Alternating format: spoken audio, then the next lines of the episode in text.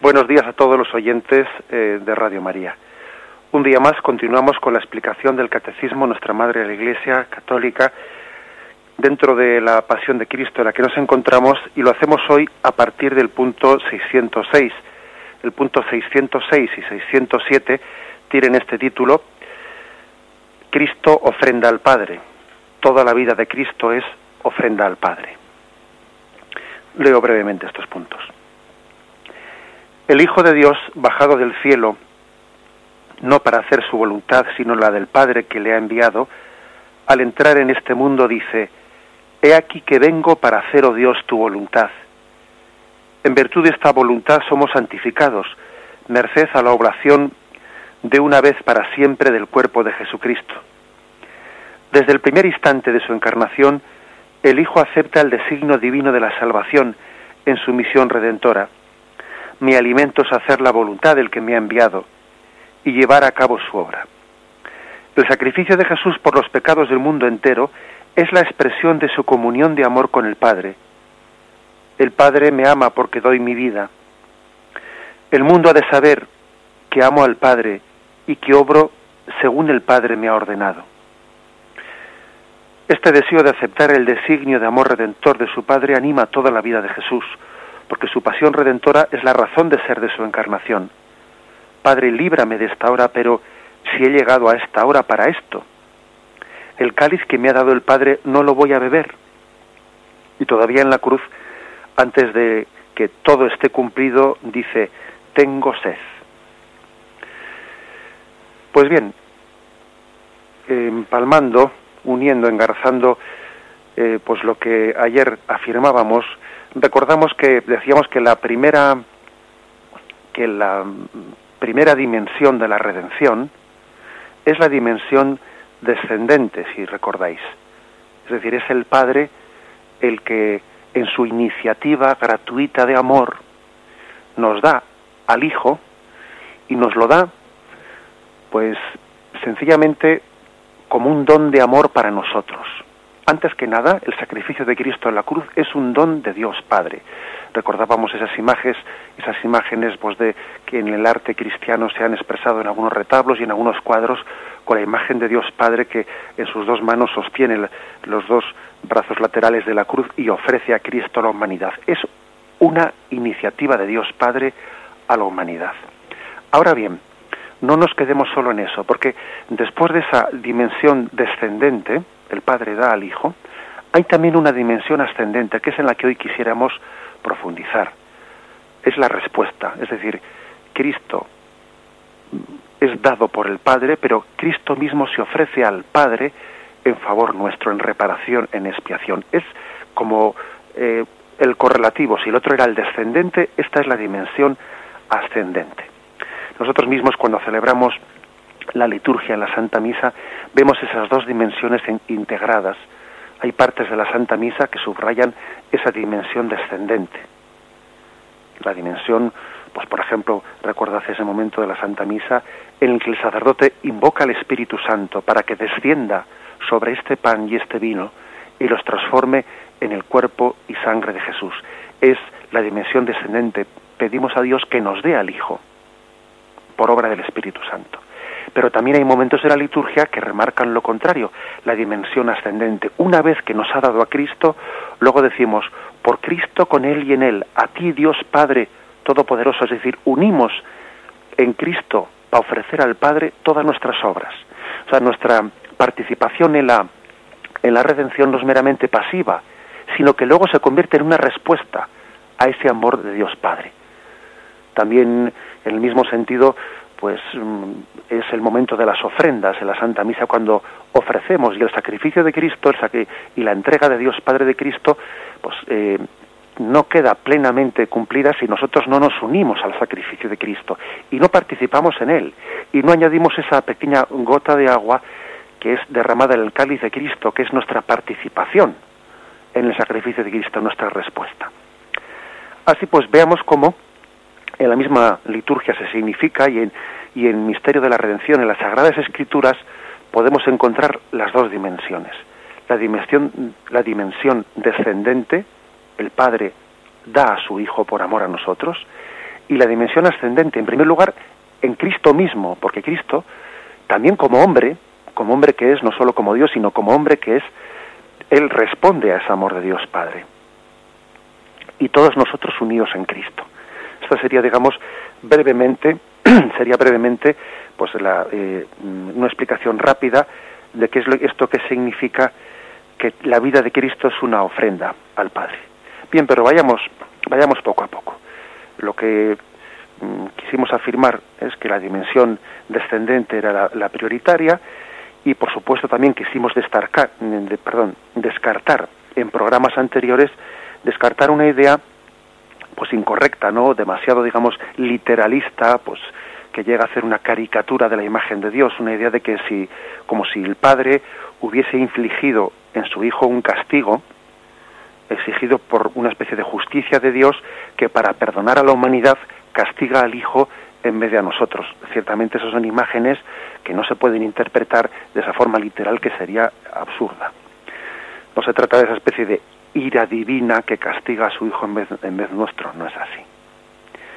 No es que eh, la ira de Dios se haya apaciguado al descargar en Jesús el castigo que tenía que haber sido hecho nosotros. Excluyamos eso.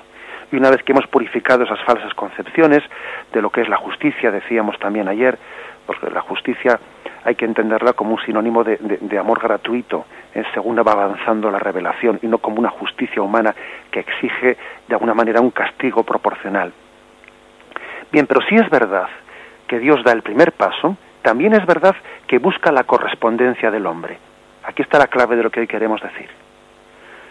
Si no podemos olvidar que el sacrificio de Cristo tiene lugar en favor de los hombres, tampoco debemos olvidar que es ofrecido a Dios Padre por Jesucristo. El catecismo, pues, hablando del sacrificio de Cristo, ha puesto la prioridad en el don de Dios, al mismo tiempo que es ofrenda del Hijo al Padre, hecho libremente y por amor ofrece su vida, para reparar nuestra desobediencia. Hay, por lo tanto, una respuesta del Hijo en nombre de, los hijos. Claramente está enseñando el catecismo que Jesús llevó a cabo la sustitución del siervo doliente, el siervo de Yahvé, que se dio a sí mismo como expiación cuando llevó los pecados de muchos, a quienes justificará y cuyas penas soportará. Jesús repara nuestras faltas y satisface al Padre por nuestros pecados, que esta es, digamos, la, eh, la doctrina del Concilio de Trento, que asume el, el, catecismo de la Iglesia Católica. Bien, la expiación eh, es un concepto católico que a veces ha sido mal entendido y, a veces el mundo protestante ha acusado a los católicos de mm, bueno pues de haber hablado de, de, expiación, pero es un término bíblico que no podemos deshacernos de él. Lo que tenemos que hacer es interpretarlo bien. En el Antiguo Testamento eh, no cabía entender la expiación en el sentido de que Dios necesite de algo. ¿eh? Vamos a intentar explicar qué es esto de expiación. No se trata de que Dios mm, sea mm, en su naturaleza carezca de algo y entonces haya, que ofrecerle a Dios algo que le hayamos quitado, como si Dios careciese de algo y hay que compensarle por lo que le hemos quitado. No, Dios no carece de nada. Hay que quitar esa especie de, imagen pues, mágica porque mm, quizás podía, podía ocurrir que en el Antiguo Testamento hiciese una, especie de rito rito en el cual uno quería como ofrecerle a Dios un sacrificio que a, Dios le faltaba y entonces, bueno, si me has dado esto ya me complazco. No, Dios ya lo tiene todo. A Dios no hay que darle nada para dejarle contento. Entendamos bien esto. ¿eh? Em, no se trata pues de esa imagen. Ahora bien, podemos eh, en comprender también que Dios sí acepta un sacrificio por parte de los hombres, no porque le falte algo, sino en otro sentido, que tenemos que descubrir qué, qué es eso que Dios acepta como un sacrificio ofrecido hacia Él. El hombre quiere reparar en Dios la ofensa que el pecado le ha causado. La clave de lo que hoy queremos explicar es que el pecado afecta misteriosamente a Dios en su persona. Y entonces mm, tenemos que ofrecerle una expiación en favor de nuestros pecados. Ahora, ¿qué es esto? ¿Cómo se entiende esto? Porque tampoco podemos hacer la caricatura de que a Dios le hayamos quitado algo y ahora vayamos a devolvérselo. ¿Qué significa esto? Bueno, pues fijaros, en el, en el Antiguo Testamento se va avanzando, poco a poco, se va avanzando en la concepción de qué es, de qué es expiación, qué es el pecado. Al principio, en, las primeras, en los primeros libros de, de la revelación del Antiguo Testamento, el concepto de pecado es bastante frío, lejano, distante. Casi es como una especie de falta, fallo. Cuando alguien hacía una especie de ritual, de ritual mm, en el templo ofreciendo un sacrificio, tenía una especie de concepción de que mm, pecado era en especie algo, algo imperfecto, algo imperfecto, un rito no bien cumplido o una víctima, un animal ofrecido como víctima que no era perfecto, que tenía un defecto, que tenía una mancha. Había un concepto de pecado más bien exterior, como una, un fallo a una especie de preceptos, preceptos eh, mandados por Dios. El pecado eh, que tiene a veces una expresión en el, en, el arameo que es jatá, esa expresión venía como a decir fallo, mm, un defecto, pero según va avanzando poco a poco la Sagrada Escritura, la concepción del pecado es mucho más personal, no como un fallo, no como un defecto, sino el término que se va utilizando con el paso del tiempo en la Sagrada Escritura para designar qué es el pecado, es un término arameo que, que es el término saná, que lo importante de este término es que significa, quiere significar la infidelidad hacia Yahvé. Incluso se expresa muchas veces con el término, es el mismo término para expresar la infidelidad conyugal, es el ser infiel en el matrimonio o el ser infiel a Yahvé. Y fijaros que aquí hemos cambiado mucho el concepto de pecado, porque ya no se trata de tener un fallo, de haber hecho pues una especie de transgresión de una norma. No, no, se trata de fallarle al amor de una persona, porque ser infiel en un matrimonio es algo muy gordo en el sentido de que había dos personas que se habían comprometido por amor y alguien le falla, le traiciona tremendamente a la otra. Pues fijaros, ese mismo término que se utiliza para la infidelidad matrimonial, para esa gran traición en un amor, ese mismo término pasa a utilizarlo la Sagrada Escritura para, mm, para expresar lo que es el, el pecado, que es una infidelidad a Yahvé. ¿Mm? Voy a leer algunos, algunos textos.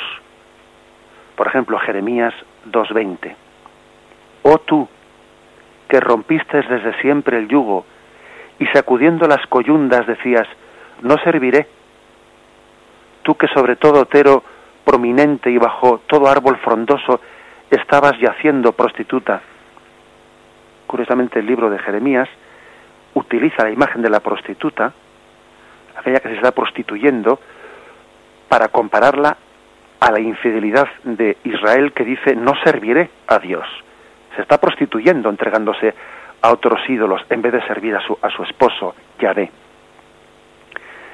O por ejemplo en Ezequiel 16, 15, 17. Pero tú te aprovechaste de tu fama y de tu belleza para prostituirte. Prodigaste tu lascivia a todo transeúnte entregándote a él. Tomaste tus vestidos para hacerte altos de ricos colores y te prostituiste en ellos. Tomaste tus joyas de oro y plata que yo te había dado y te hiciste imágenes de hombres para prostituirte ante ellas. Fijaros que es, es el reproche de un esposo, de un esposo al que le duele que su esposa se haya prostituido, que se haya entregado a otros hombres. Es un amor, un amor verdaderamente em, dolido por la falta de correspondencia de amor. Poco a poco, por lo tanto, hay una evolución, una evolución del concepto de pecado hacia un pecado mucho más personal. Parece que la esencia ya del pecado consiste en un amor no correspondido. No ya la transgresión, ¿no? De un ritual, un defecto. No, no, no. La, la evolución que va tomando el concepto de amor va avanzando hacia un amor no correspondido. Entonces, cuando ahora vamos a entender que Cristo ofreció, en respuesta al amor de Dios Padre, que Cristo ofreció un sacrificio por la expiación de nuestros pecados, tenemos que entenderlo desde aquí, si el pecado es un amor no correspondido, Cristo quiere ofrecer un sacrificio en expiación.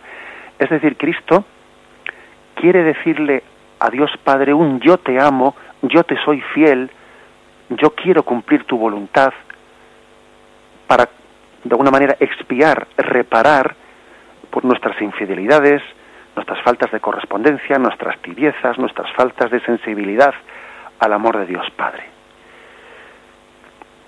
El Antiguo Testamento usa una doble imagen ¿eh? para expresar el pecado como ofensa a Dios, la del adulterio, que es la que hemos dicho ahora mismo, y también la segunda imagen que utiliza es la imagen del Hijo que abandona al Padre.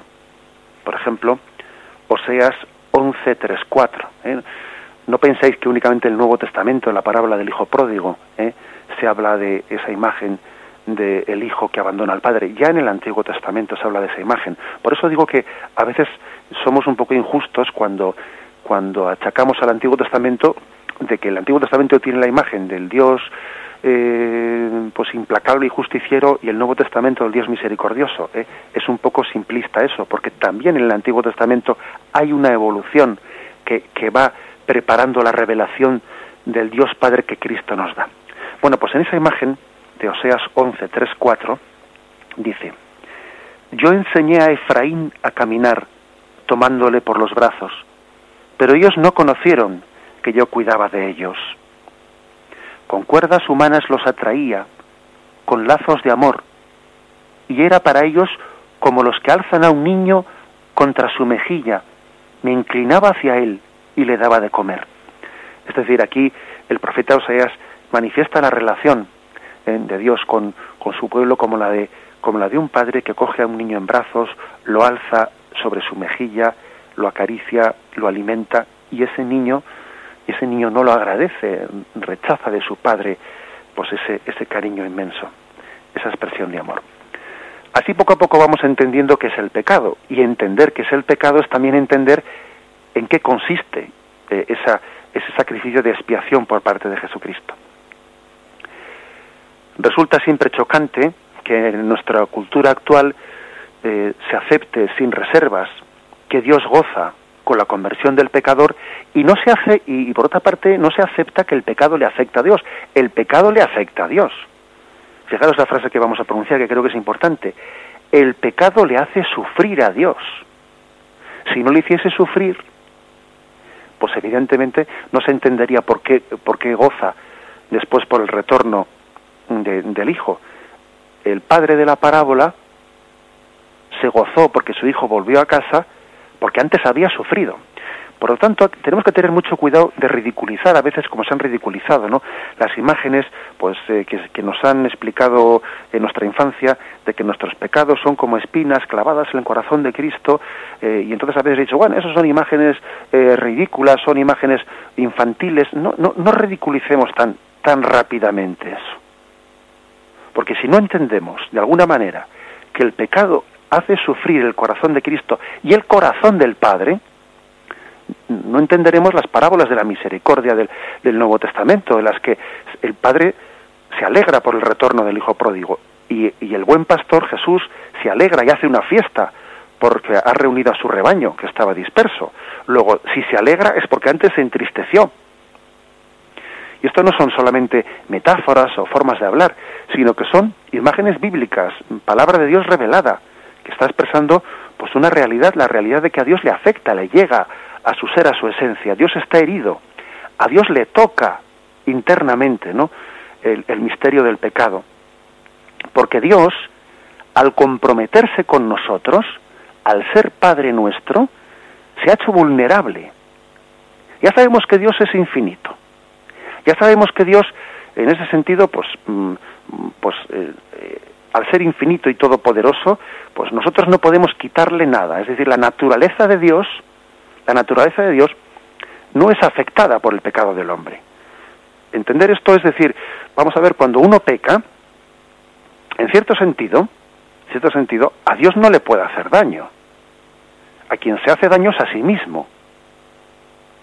En un sentido hay que afirmar esto, porque a, Dios no le quitamos nada. Por ejemplo, cuando una persona blasfema, o cuando alguien mm, desprecia la Santa Misa el domingo, ¿le quita a Dios algo? Hombre, le hace, eh, le inflige un, una especie, un, un daño a la naturaleza de Dios. La naturaleza de Dios es infinita y está lo suficientemente distante del hombre como para que en ese sentido no le quite nada.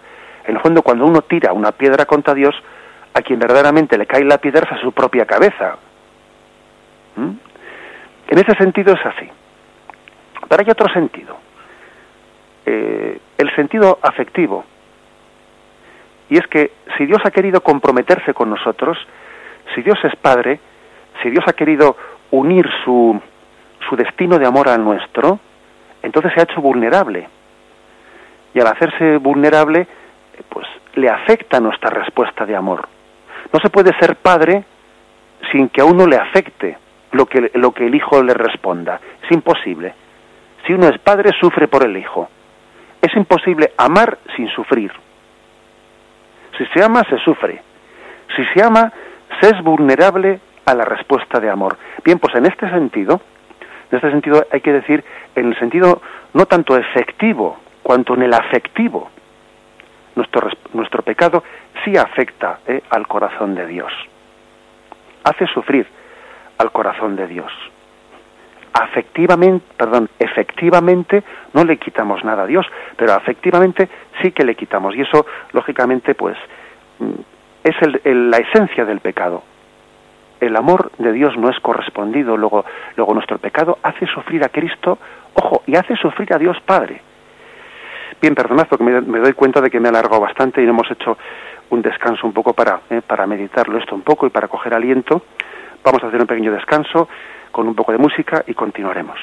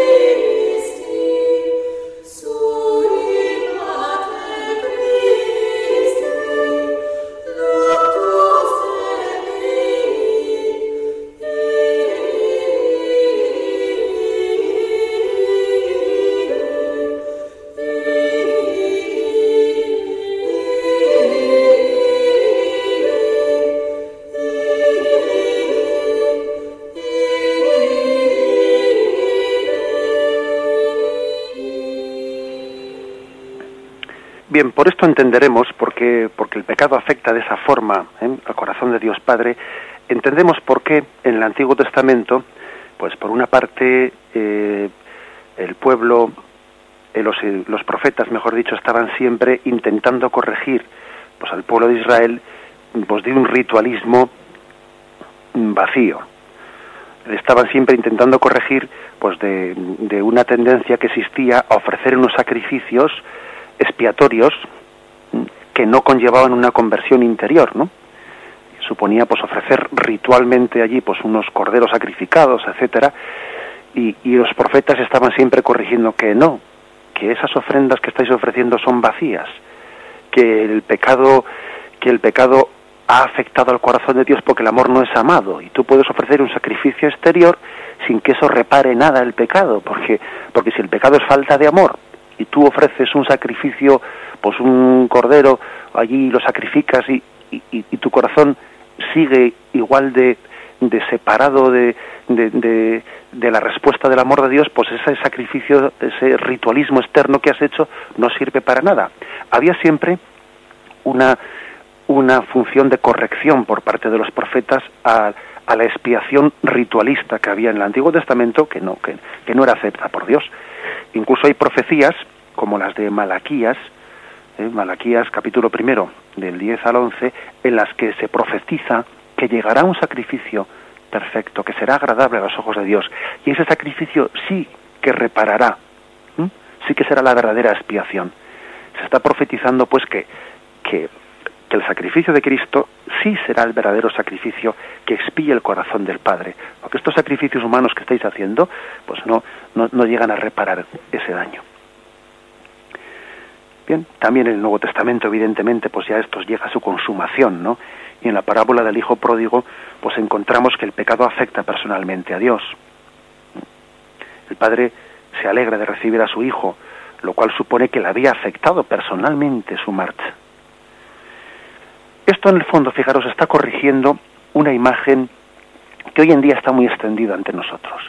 Está muy extendida una imagen como impersonal de Dios, la imagen del Dios deísta.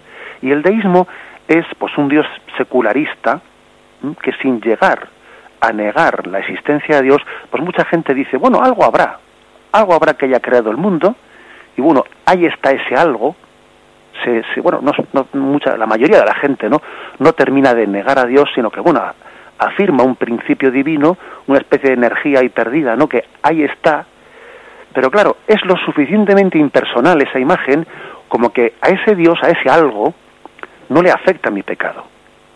Lo que yo hago deje de hacer, el que yo me emborrache este fin de semana o haga lo otro, poco le va a importar a ese algo del que habla, del que se habla en esa forma en nuestra cultura, ¿no? Pero claro, es que Dios no es algo, es que Dios es alguien. Y no solo es alguien, es que es padre. Y es que es esposo. Y claro, al padre o al esposo sí que le importa que uno se emborrache este fin de semana o que pierda su unidad o lo otro o lo otro. No, no le va a importar si es que te quiere. Por lo tanto, uno se da cuenta de que el concepto de, de pecado es proporcional, es correlativo a la imagen de Dios que tengamos. Este mundo secularizado tiene una imagen de Dios lo suficientemente lejana, a Dios se le manda tan lejos de nuestra vida como para que no le afecte nuestro pecado. A veces a Dios le ponemos lejos para nosotros sentirnos o pretender sentirnos sin ningún vínculo, para que ni le afecten nuestras obras, ¿no? Pero claro, es, un, es una imagen falsa de Dios. Fijémonos que em, Aristóteles, mucho antes de Jesucristo, ¿no? Él cuando eh, escribe el libro que se llama Ética a Nicómaco, él allí se plantea el problema de la amistad de la amistad entre el hombre y Dios. Y dice, y se plantea, ¿no? Bueno, ¿es posible que el hombre tenga amistad con Dios? Y entonces él responde, hombre, es claro que es imposible, es evidente, porque para que haya amistad es preciso que haya una cierta igualdad. Y entre Dios y el hombre hay un abismo tal que hace que la amistad sea imposible. O sea, él excluye eso, bien excluido. Claro, y la respuesta de Aristóteles es inteligente. Está bien respondido. Pero claro, lo que Aristóteles no imaginaba es que esa distancia tan grande que hay entre Dios y el hombre, pues Dios mismo la iba a recorrer en la encarnación con su Hijo Jesucristo y entonces sí va a haber una igualdad.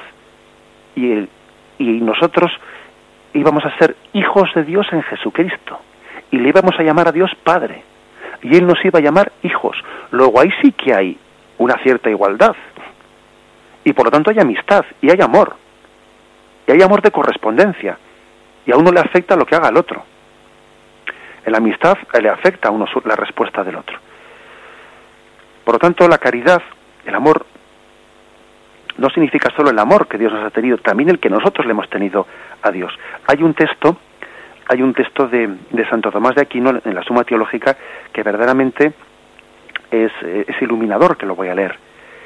La caridad significa no solo amor a Dios, sino también cierta amistad con Él, la cual añade al amor la correspondencia, dice Santo Tomás. Y que esto pertenezca a la caridad resulta claro por aquello que se dice en primera Juan 4:16. Dice Santo Tomás de Aquino, que voy a leer este texto. Y nosotros hemos conocido el amor que Dios nos tiene y hemos creído en él. Dios es amor y quien permanece en el amor permanece en Dios y Dios en él. O sea que hay una amistad. Yo permanezco en Dios y Dios permanece en mí. Hay una amistad entre Dios y el hombre. El que vive en la caridad, continúa Santo Tomás, permanece en Dios y Dios en él. Fiel es Dios por quien habéis sido llamados a participar del don de su Hijo. Y ahora continúa. Pero esta comunicación del hombre con Dios, que consiste en cierto trato familiar con Él, comienza aquí en la vida presente por la gracia y culminará en la vida futura por la gloria. Por lo tanto, nuestro Dios no es un Dios impasible, un Dios que parece que le pinchas y bueno, ¿no? y le trae sin cuidado lo que haga el hombre. ¿Cómo puede el pecado afectar a Dios, que es una naturaleza inmutable e infinita? Pues por lo que hemos dicho antes, ¿eh?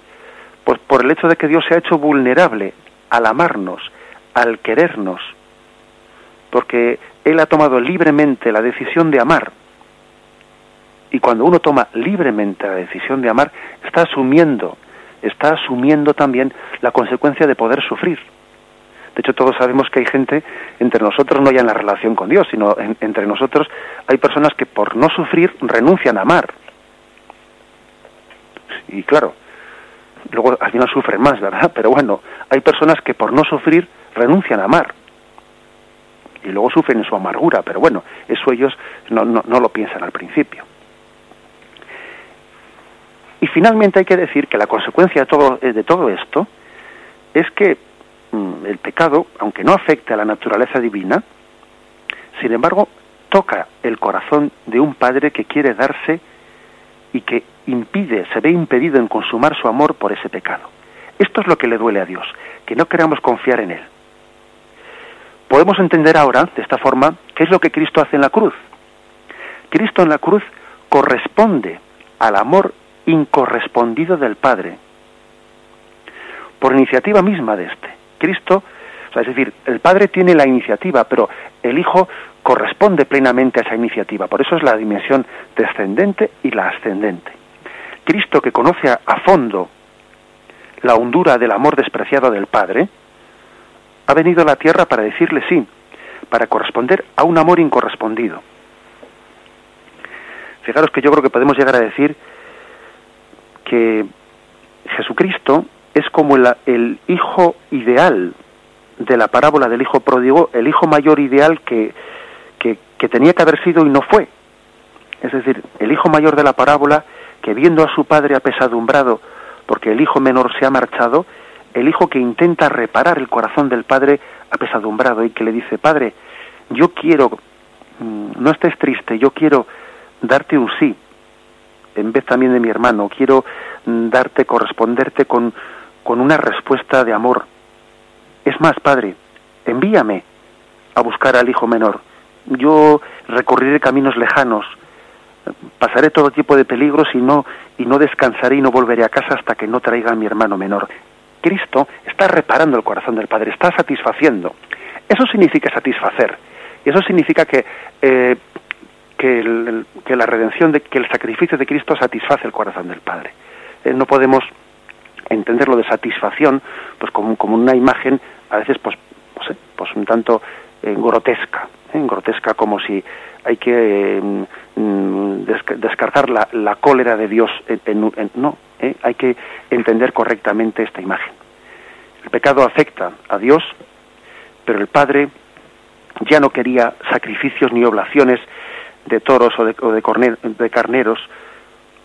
Entonces es Cristo quien le dice, heme aquí, que vengo a hacer tu voluntad. Lo tenemos en Hebreos 10, versículos 6, 7 sacrificios, machos cabríos, etcétera, no los aceptaste. Entonces dije, he aquí que vengo a hacer tu voluntad. el sacrificio de Cristo es aceptado por el Padre y ahora sí, nosotros ya podemos ofrecer sacrificios unidos al de Cristo con pleno sentido. Y, y ahora sí, hay que decir que, que, la, que la ofrenda ascendente tiene sentido porque la respuesta de Cristo ha sido aceptada por el Padre y entonces los sacrificios que ofrezcamos con este sentido de unión, de, reparación que Cristo tuvo, tienen pleno sentido. Vamos a hacer un momento de descanso y concluiremos con la siguiente intervención.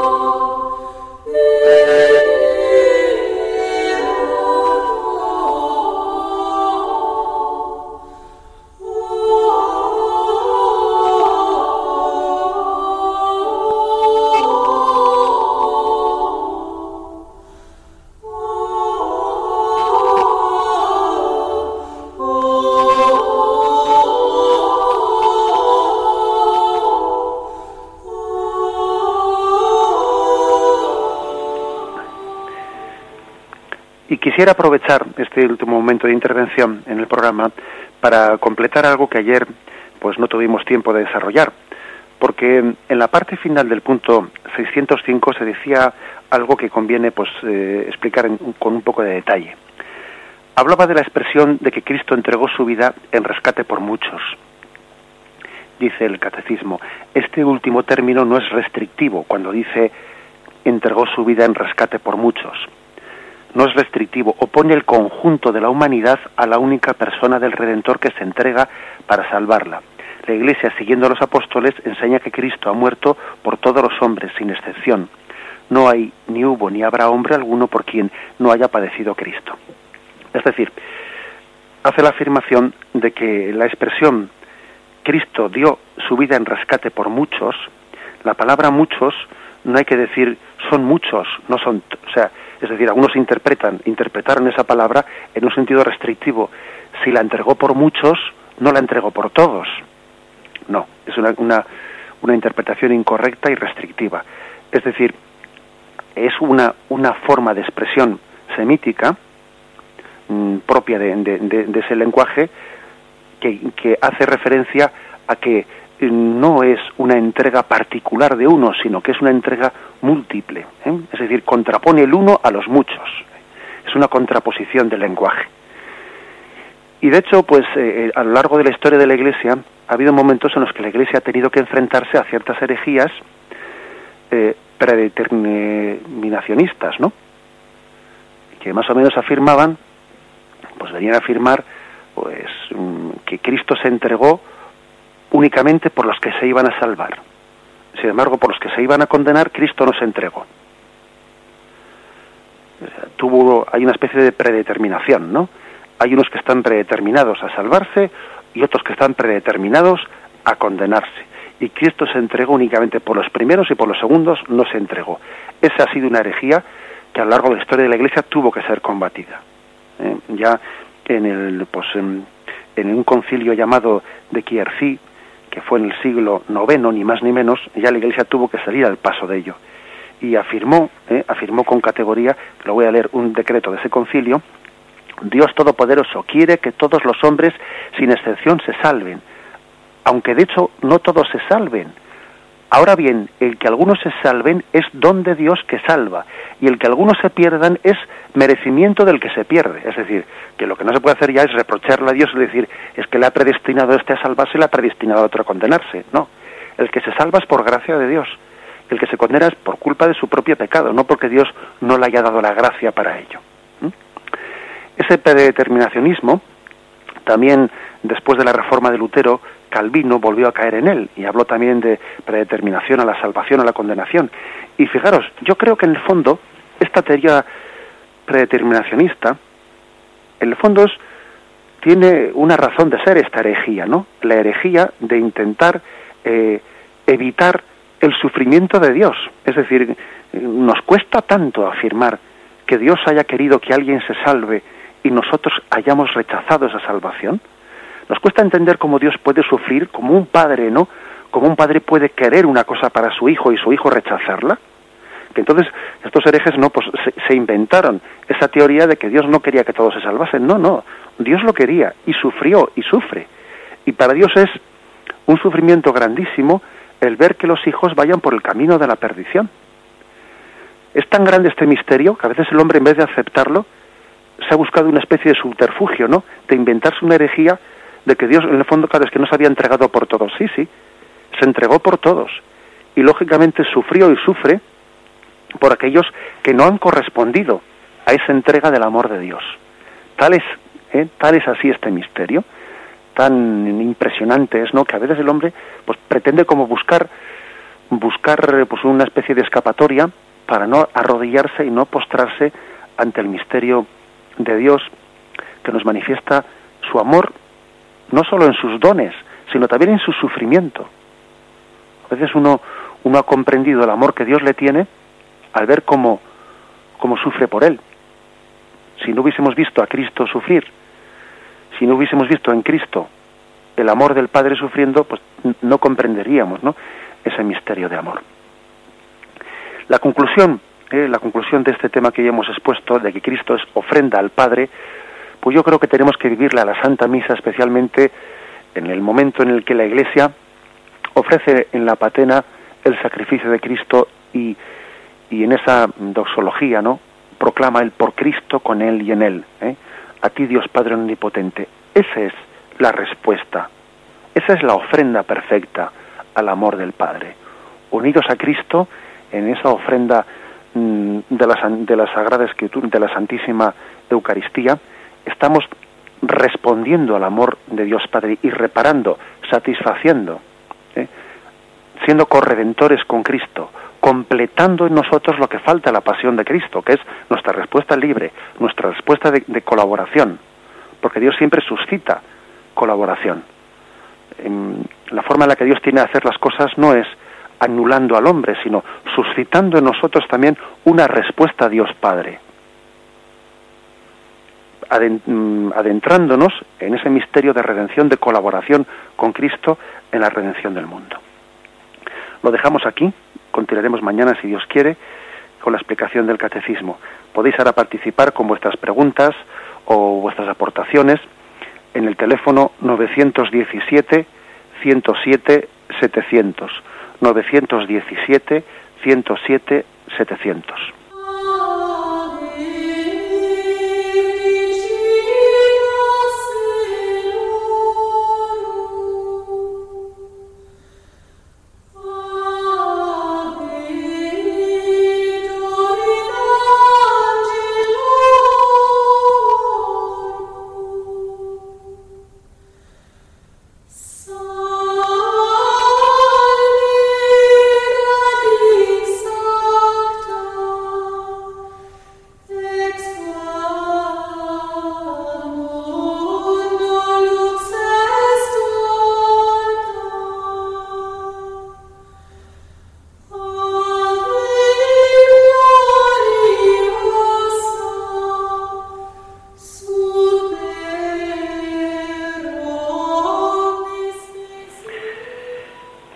Días. Buenos días. Buenos días, buenos días. Dígame usted. Mm, bueno, yo no estoy, no es del tema de hoy concretamente, ¿no? De acuerdo. Pero en distintos momentos y por distintas personas me está llegando la misma idea y quería que me lo aclarase. Mm, un día hablando de que había que rezar por las vocaciones sacerdotales y demás, pues soy una persona que decía, soy virgen consagrada y yo pienso que si Dios quisiera tener más sacerdotes, pues ya los tendría sin necesidad de que estemos tal tal. Y hace unos días, muy pocos, a una joven Mm, en presencia de un sacerdote en una parroquia y tal. Y le dije, oye, que tenemos un grupo de oración, hay que rezar mm, muchísimo por las vocaciones del Señor, necesitamos vocaciones en todo el mundo, en España y tal. Y, dice, y ya estamos con el clericalismo. El Señor, mm, digo, pero tú rezas en el Evangelio y lo benditas. Sí, sí, sí. Digo, y has leído continuamente, ¿no? Que, te rogar al Señor de la mies para que envíe. Sí, sí, pero es que operarios de la mies somos todos. Digo, vale, vale, somos todos, sí, pero tú y yo y este señor y todos, si no fuera por un sacerdote no estaríamos aquí ni bautizados, ni conoceríamos la iglesia, ni conoceríamos nada de nada. Y dijo el sacerdote, sí, en eso tienes razón, pero yo también estoy predicando en ese sentido de que todos somos operarios de la mies. Entonces, mm, quiero que me aclare mm, de qué va esto y qué se puede decir. De acuerdo. Muchísimas gracias. A usted. Bien, vamos a ver, la verdad es que creo que tu pregunta pues es, es eh, bastante concisa y yo creo que desde luego es un error calificar eso de clericalismo, no, es decir, las vocaciones yo creo que se favorecen mutuamente unas a otras. No se trata de que eh, en la medida, como a veces hemos escuchado, ¿no? En la medida en que haya menos vocaciones sacerdotales o religiosas o consagradas, bueno, pues entonces así los laicos tomarán eh, más iniciativa en la iglesia y tal. No, eso, eso no es verdad. La verdad es que las vocaciones laicas, apostólicas, se suscitan cuando hay sacerdotes santos y cuando hay religiosos santos. Y aquí no hay una especie de competitividad que uno le quita al otro el campo apostólico. Aquí campo nos sobra a todos. ¿eh? Casi estamos, por desgracia, que no llegamos a todo el campo que tenemos que cubrir. Aquí sería ridículo hablar en, un término como si, si nos pisásemos unos a otros el terreno. Cuanto más sacerdotes santos y cuanto más religiosos santos haya, más vocaciones laicas se suscitarán al apostolado. Y cuantos más laicos eh, santos haya, pues sin duda alguna, más vocaciones religiosas y, sacerdotales serán más conscientes de la necesidad de esa vocación para precisamente alimentar alimentar su vida espiritual en el apostolado del seglar. ¿eh? O sea que yo creo que hacer esa esa especie de, oposición es una oposición que está viciada de, raíz, de raíz. Eh, las vocaciones se alimentan y se complementan mutuamente. Y, y Jesús nos mandó orar especialmente por las vocaciones bien, uno puede entenderlo en un sentido genérico, pero, pero está claro que en el contexto del Evangelio está referido también específicamente a la vocación apostólica, ¿eh? a la vocación de, un pastoreo. O sea, que también Jesús pide para que pidamos para que existan pastores, ¿no? Y bueno, y, la palabra pastor pues es aplicada ¿eh? de, una, de una manera mm, más, digamos, eh, prioritariamente ajustada y adecuada pues al ministerio sacerdotal ¿eh? o sea que es que por lo tanto yo creo que Jesús nos pide mm, mm, por el florecimiento de las vocaciones, la Iglesia, nuestra Madre, lo, entiende como lo entiende, como por ejemplo los jueves sacerdotales, pues mm, especialmente eh, nos aconseja que roguemos por las oraciones, por las vocaciones a la vida consagrada, y eso no va en detrimento, sino todo lo contrario, de que se susciten vocaciones seglares en, pues en el servicio de la Iglesia, porque es que la razón de que no haya más compromiso de los seglares y con un sentido apostolado y, de compromiso de la Iglesia más activo es que precisamente faltan vocaciones sacerdotales y religiosas santas. ¿eh? O sea que yo esa es la respuesta que daría. Adelante, ¿tenemos algún oyente más a la espera? Sí, hola, buenos días. Buenos días, sí. Buenos días, padre. Mm, yo sí que retomo un poquito el tema de hoy con mi pregunta y precisamente es una pregunta que me, me salía ayer después de una conferencia, ¿no? Y va a colación con el tema de hoy, es referente a la salvación. Una pregunta que me hago de repente y digo, ¿qué pasa con aquellas personas que amaron, con aquellas personas que dieron la vida por otros antes de Jesucristo? Esa es mi pregunta, Padre. Gracias. Bien, de acuerdo.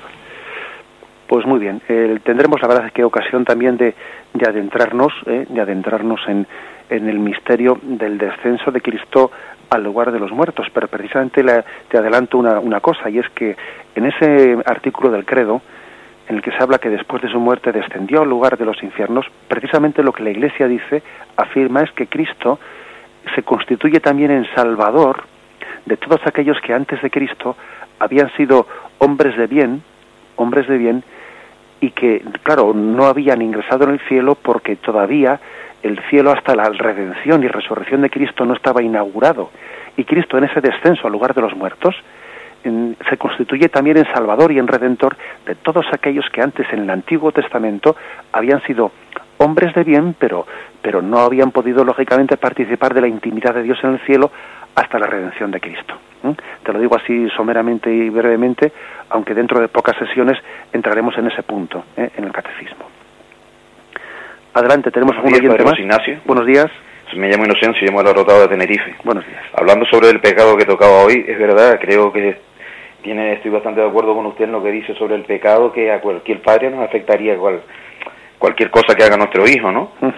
Que para eso envió Dios a su hijo aquí a sufrir el martirio que sufrió por todos nosotros, ¿no? Porque verdaderamente esta vida yo creo que es como de, prueba, ¿no?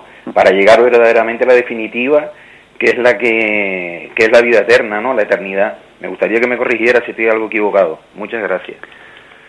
No, la verdad es que yo creo que no hay, no hay nada que corregir. ¿eh? Es decir, yo únicamente me, me ratifico en que la imagen eh, paterno-filial y la imagen esponsal, ¿eh? que son las dos imágenes que utiliza la Sagrada Escritura para describir el pecado, pues son las metáforas más próximas que tenemos para entender pues cómo le afecta a Dios nuestro pecado, como a un esposo o a una esposa le afecta el pecado de su cónyuge y como a un padre le afecta el pecado de su hijo. Adelante, ¿tenemos alguna pregunta más?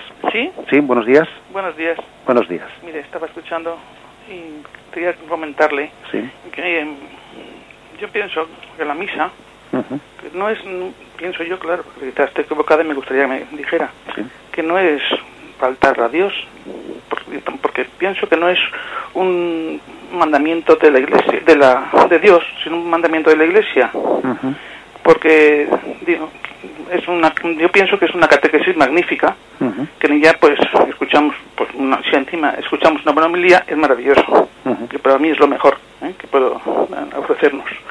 Pero pienso también que puede, que cómo puede, se, puede faltar a Dios, como yo he querido entenderle a usted. ¿eh? Pienso que Cristo era judío y que abolió muchas de las leyes judías a favor del amor y de la caridad. Que antes que cumplir la ley del sábado, por ejemplo, pues, pues era muchísimo, pensaba que era mejor, eh, ¿cómo le puedo explicar? Eh, sí, creo, creo que ya te entiendo tu ¿Eh? pregunta. creo que ya te la entiendo. Por otra parte, le quiero em, aclarar que yo, particularmente, vamos, para mí no hay cosa más maravillosa que la misa. Yo, si puedo diaria, la oigo diaria. De acuerdo. Positivamente, creo que es la forma más perfecta de acercarse a Dios y, a los, y al prójimo. De acuerdo. Y de entender la vida, la muerte, y sin temores y con paz, con amor, con alegría. ¿eh? Que los que se privan de la misa, yo pienso que son ellos los que pierden muchísimo. Exactamente. Me perdona, pero no, te agradezco tu llamada. Y, y, ha sido magnífica. Bien. ¿Eh? Te agradezco muchísimo y me, encantaría escucharle la respuesta. Perfectamente. Muchísimas gracias. Muy bien. Bueno, pues es interesante la pregunta que haces. Vamos a ver, ciertamente yo en el momento de la exposición ha habido un momento en el que he dicho de que, bueno, en qué sentido, pues el que un cristiano, eh, bueno, pues desprecie o abandone la Santa Misa puede ser un pecado. ciertamente es cierto que, que el tercer mandamiento de la ley de Dios dice, a ver, santificarás las fiestas y que es ese es un precepto divino y es la Iglesia la que ha concretado el precepto divino en la asistencia dominical eh, a la Santa Misa. Ahora, ¿en qué sentido mm, la Iglesia afirma que sí, que es un pecado, eh, que es materia de pecado, eh? el, pues el, el no hacer aprecio de la misa? Pues precisamente, claro, el cumplimiento, o sea, el, eh, entender incorrectamente esto sería como si el pecado sería una transgresión. Mira, tenías una norma, tenías una obligación de una asistencia y entonces eh, no la has cumplido. ¿eh? A veces incluso los cristianos decimos, ya he cumplido, ya he ido a misa. la verdad es que esa expresión es terrible. Es terrible que un cristiano, para decir que ya viene de misa, ya he cumplido. Y bueno, la verdad es que creo que gracias a Dios esa expresión cada vez se oye menos entre nosotros. Pero antes se decía mucho, ya he cumplido. ¿En qué sentido es pecado no ir el domingo a misa? En el sentido que la esencia del pecado consiste en no hacer aprecio del amor de Dios. La esencia del pecado es que el amor no es amado. El pecado no es quitarle algo a Dios, porque ciertamente el que no va a misa no le quita nada a Dios, a quien se lo quita es a sí mismo. ¿Mm? Así de claro. Pero es que el pecado no consiste en quitarle algo a Dios, que Dios es inmutable, que a Dios no se le puede quitar nada. El pecado consiste en no aceptar el amor de Dios, en no hacer aprecio del amor de Dios.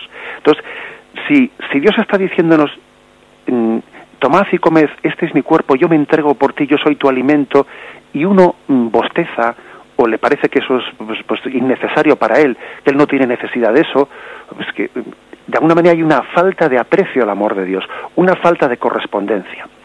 El pecado no consiste en quitarle algo a Dios, ojo, que a Dios no le vamos a quitar nada, sino no hacer aprecio del amor de Dios. Eh, creo, que, creo que me vas a entender este ejemplo. Imagínate un padre, un padre al que mm, un hijo pues un padre que, ha preparado pues durante mucho tiempo de pues, un, pues ahorrando y, bueno y, con mucho sacrificio por su parte pues ha conseguido comprar un piso para su hijo. Y él tiene la alegría de poder decir hijo aquí tienes este piso que, que he sido capaz de, de con todos los ahorros de mi vida dártelo en, en herencia imagínate que ese hijo que, llevaba, eh, como el hijo mayor de la parábola del hijo pródigo, llevaba tiempo ahí, eh, pues sintiéndose como el celoso de su hermano menor, etcétera, el hijo mayor le dice al padre, pues sabes lo que te digo, que tenía ganas de que llegas a este momento, yo no necesito nada de ti, te puedes quedar con el piso, que yo voy a hacer mi vida y me buscaré la vida por mí mismo, quédate con el piso evidentemente ese hijo a su padre no le ha quitado nada, no, es más, le ha dejado con el piso que tenía antes, pero le ha ofendido mucho, le ha ofendido muchísimo porque no ha aceptado el don del amor que le daba a su padre. Por lo tanto, el pecado consiste no en quitarle algo a Dios, no en no ir a misa, sino en no aceptar el amor de Dios que nos da en la Eucaristía. ¿eh? Entonces, el, no asistir a la Santa Misa es un pecado en el sentido que es un rechazo y un desprecio del amor de Dios. Así debe ser entendido esto. ¿eh? De lo contrario, lógicamente, pues caemos en una especie de, bueno, pues como si el pecado fuese eh, la transgresión de un precepto caprichoso. No hay tal cosa. Bien, nos hemos pasado en el, en el tiempo de exposición. Continuaremos, si Dios quiere, mañana. Alabado sea Jesucristo.